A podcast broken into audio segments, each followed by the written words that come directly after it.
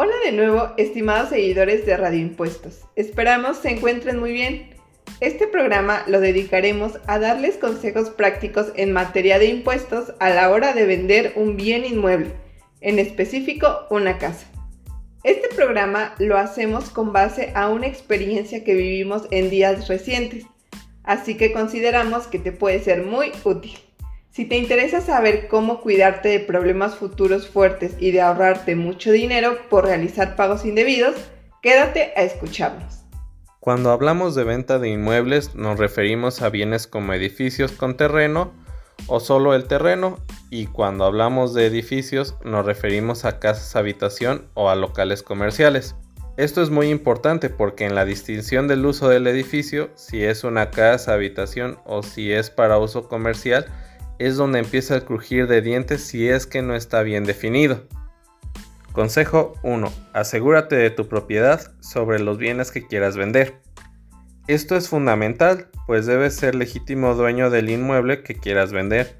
Esto lo puedes hacer por medio de tu escritura y con una copia de tu inscripción en el registro público de la propiedad. Esto es tan fundamental como respirar, pues en ocasiones existen bienes que están en copropiedad, es decir, que tienen más de un solo dueño. Imagínate como tú y tu esposo o tu esposa, o tú con tus hermanos, o tú con tus papás. Esto puede causar problemas, pues todos los dueños deben estar de acuerdo para que el acto no tenga errores. En ocasiones hemos visto casos en los que hay personas que quieren vender la casa que construyeron en el terreno de sus suegros. Es un grave error. Consejo 2. Busca un buen notario para realizar la operación. La venta de inmuebles debe realizarse preferentemente con un notario, que es la persona física facultada para dar certidumbre a una operación tan importante como lo es vender tu casa o el terreno de la abuelita. Los notarios cobran diferentes honorarios por las operaciones y los trámites que debes llevar a cabo y con los cuales te asesoran. Sin embargo, no siempre el más barato es el mejor Busca uno que tenga fama de responsable y que hace un trabajo excelente. Créenos, aunque te cobre un poco más caro que el irresponsable, te va a evitar muchos problemas a futuro. De los más comunes es que no entere las retenciones de impuesto de las operaciones que lleva a cabo. Y la otra es que no se asegure de los antecedentes de las operaciones. Por ejemplo, si la persona que va a vender verdaderamente es el dueño del bien que venderá. Consejo 3. Los impuestos locales. Cada administración municipal en nuestro bello México tiene sus propios impuestos especiales. Los más comunes son el predial, pero debes investigar si en el municipio en donde está el bien inmueble que quieres vender existe un impuesto sobre la adquisición de inmuebles.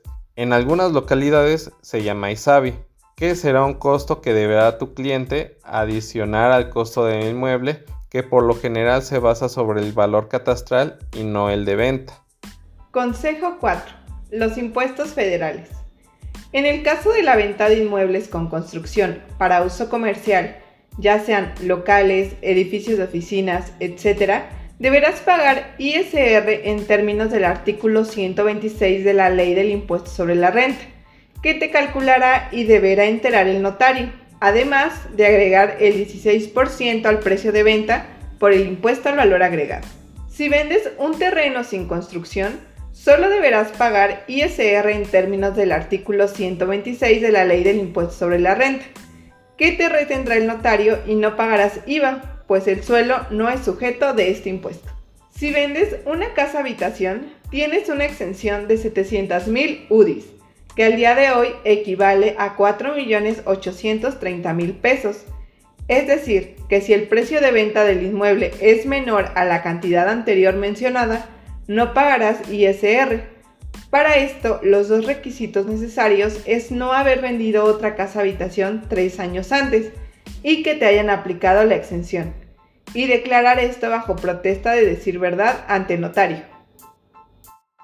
De todos modos, él tiene la facultad para verificarlo, aunque le estés mintiendo. Por el excedente de la exención o por la parte que no aplique la exención, el notario te calculará el impuesto y te lo retendrá por concepto de ISR. Pero la buena noticia es que no pagarás IVA, porque la venta de casas habitación no son sujetas de este último impuesto. Con lo anterior, estás más informado a la hora de vender tu casa o el terreno de tu abuelita. Cuando sea tuyo, claro. Es un gusto compartir esta información útil contigo. Por favor síguenos en Instagram Radio Impuestos, donde encontrarás más datos del mundo de los impuestos, sin tanto rollo. Gracias por escucharnos, hasta la próxima.